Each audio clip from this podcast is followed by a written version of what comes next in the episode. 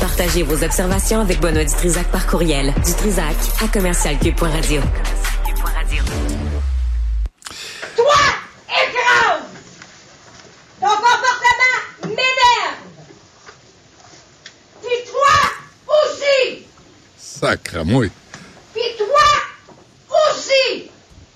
C'est pas. Ah, Jean-Philippe. OK. Hey, prends tes pilules aux 4 heures, mon ami. Tu sais, euh, Mme Chantal, ça, qui était à Saint-Marthe-sur-le-Lac, euh, on avait sorti ça en avril 2023, l'année passée. Là, on apprend que il n'y a pas d'accusation, il n'y a pas rien à bardasser des enfants, mais là, elle est en congé de maladie. Pas, euh, pas de trouble. Puis aujourd'hui, dans la presse, allez voir ça, là, parfois suspendu, rarement congédié.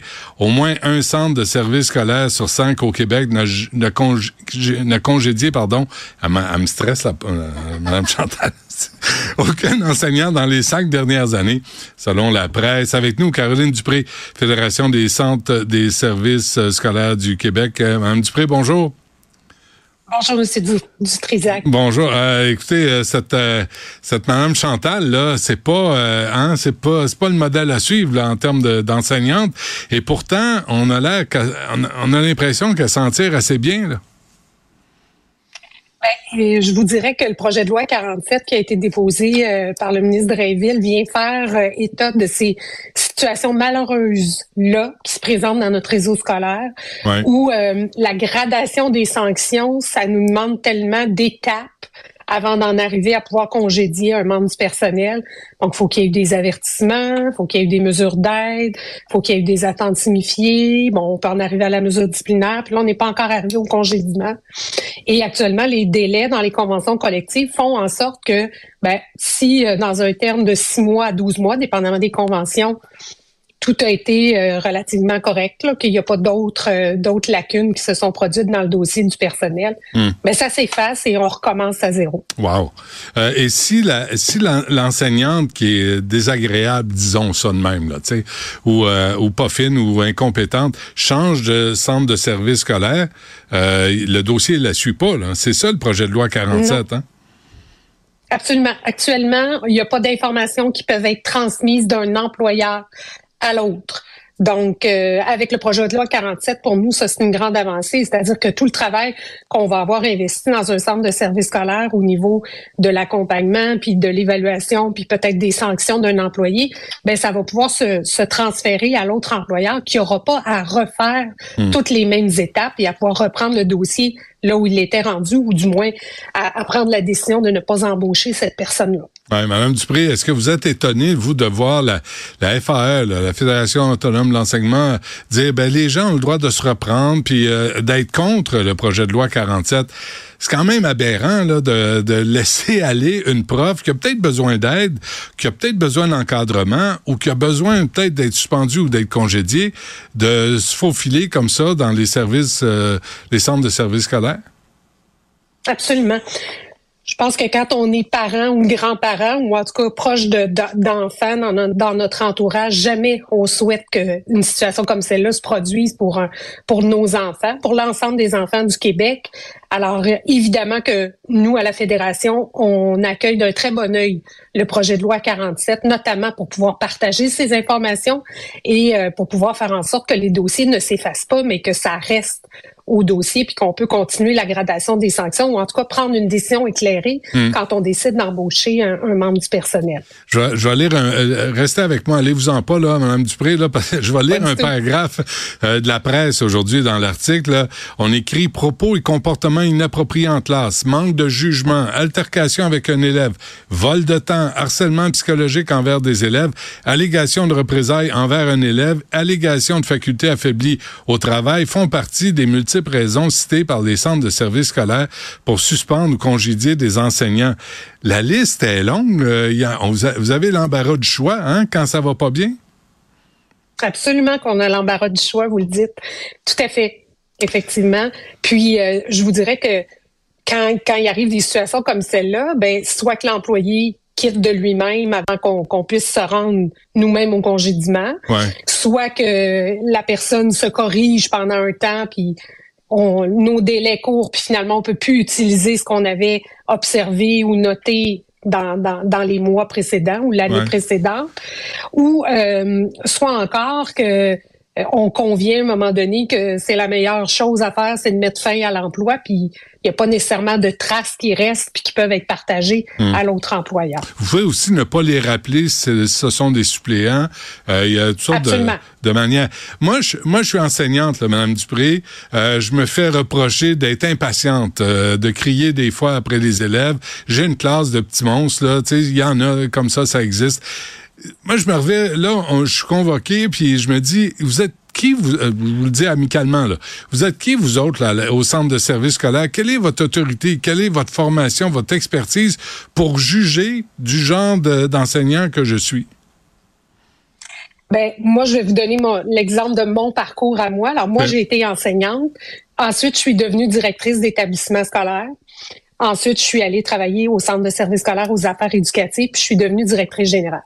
Donc, quand je constatais dans mon milieu que malheureusement, j'avais un enseignant qui, qui avait des problèmes soit de gestion de classe ou d'incompétence, ben mon premier rôle comme direction d'établissement, c'était d'intervenir, de rencontrer la personne, de lui offrir de l'aide, d'identifier avec elle les, lacunes, puis voir bon ben, quelles sont les ressources que je peux mettre à sa disposition. Alors ça peut être euh, d'offrir euh, du soutien, un soutien physique visible, par exemple une technicienne ou un technicien en éducation spécialisée, psychoéducateur éducatrice.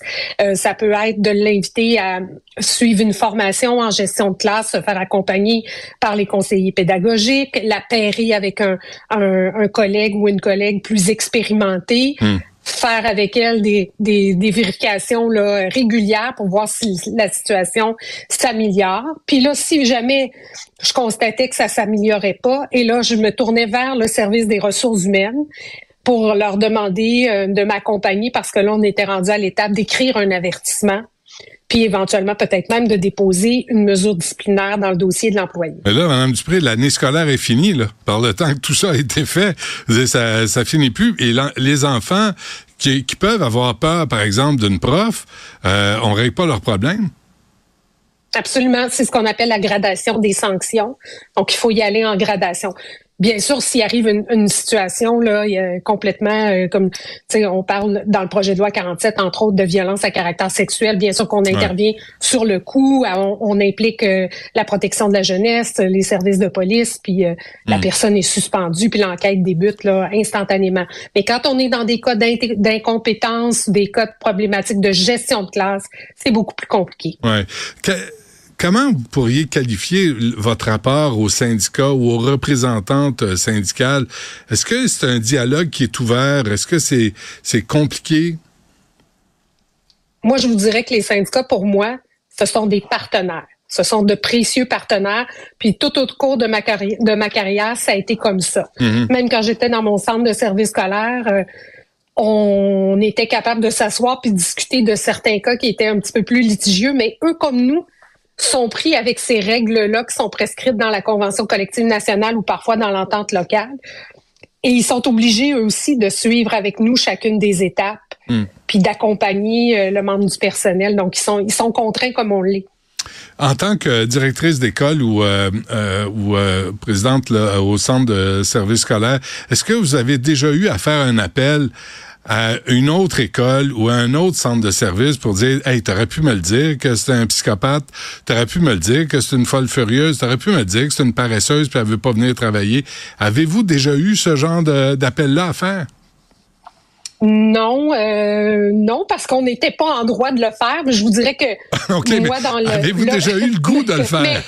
en fait, j'ai, oui, j'ai parfois eu le goût de le faire. Ou, ben, en fait, nous, ce qu'on faisait, c'est qu'on se disait, pour pas commettre de faux pas, puis éviter non plus, à un moment donné, d'embaucher une personne, puis qui finalement, euh, ça ou de ne pas embaucher plutôt une personne, puis que par, par la suite, elle nous poursuive parce qu'on on a, on n'a pas suivi euh, les règles. Ben, nous, on se référait toujours au service des ressources on disait que chaque fois que vous allez euh, avoir besoin d'informations ou recevoir une demande d'information, on centralise ça à l'équipe des, ressources humaines qui, eux, vont s'assurer qu'on respecte bien euh, la loi et les encadrements c'est égal. Parce qu'une mauvaise prof, je le mets au féminin parce que euh, en majorité, c'est des femmes qui enseignent. Euh, c'est pas une question de, d'avoir un vocabulaire inclusif. C'est juste la réalité des choses. C'est les femmes qui enseignent au Québec. Euh, ça doit miner le moral des collègues qui font de leur mieux, parce qu'il y en a beaucoup des bons profs. Il y en a des profs, euh, des enseignants qui sont dévoués, qui font des qui font des corrections le soir, la fin de semaine, puis qui arrêtent pas, puis qui organisent des activités. Il y en a plein, mais euh, des pommes pourries, comme on dit, ou pourrites, pour bien parler français, euh, ça doit miner le moral hein, des collègues. Vous, avez tellement raison. C'est tout à fait le cas. Puis effectivement, vous le dites, là, euh, de façon largement majoritaire, ce qui se passe dans nos écoles, c'est extraordinaire. Des gens dévoués, engagés, dédiés, qui souhaitent tellement le meilleur pour leurs élèves et qui se démènent sans compter leurs heures pour Mm-hmm. faire en sorte que les élèves réussissent, puis qu'ils soient dans un environnement aussi qui soit sain et sécuritaire, puis qui un, un environnement qui leur permet d'apprendre. Et de fait, quand il arrive malheureusement une personne euh, qui s'écarte de des règles de bonne conduite puis des attentes qu'on a à l'égard d'un enseignant ou d'une enseignante, c'est certain que les autres collègues réagissent viennent euh, en parler à la direction d'école, puis rapportent aussi des faits qu'eux, ils ont vus. Mais en même temps, des fois, ils, ils veulent aussi garder la relation avec la personne. là. Fait que je pense que ça, c'est un élément dans le projet de loi là, de de puis nous on le dit en commission parlementaire de bien aller écrire noir sur blanc qu'il y aura une, des mesures de protection euh, des témoins puis des personnes qui, euh, Ah qui oui. viendront divulguer ça va être super important Des lanceurs d'alerte, hein? Ouais. Oui. Euh, finalement, Bernard Drinville fait un job pas pire comme ministre, si je vous, si je vous entends bien. Ben, je vous dirais que quand il, euh, quand on, on travaille euh, en étroite collaboration avec le réseau, puis que M. Drainville euh, entend les préoccupations du réseau, puis qui par la suite prend des décisions qui sont porteuses, Ouais. puis qui font qu'on améliore, euh, euh, je dirais, l'éducation dans son ensemble. On- moi, en tout cas, je, le, je salue ces, ces moments où on a le- la chance de pouvoir travailler en collaboration de cette façon-là. C'est très apprécié. Bon, ben, très bien. Merci d'avoir pris le temps euh, de nous parler. Caroline Dupré, qui est de la boss de la Fédération des centres de services scolaires du Québec. Merci à vous. Bonne chance. Merci, merci beaucoup. Bonne fin de journée.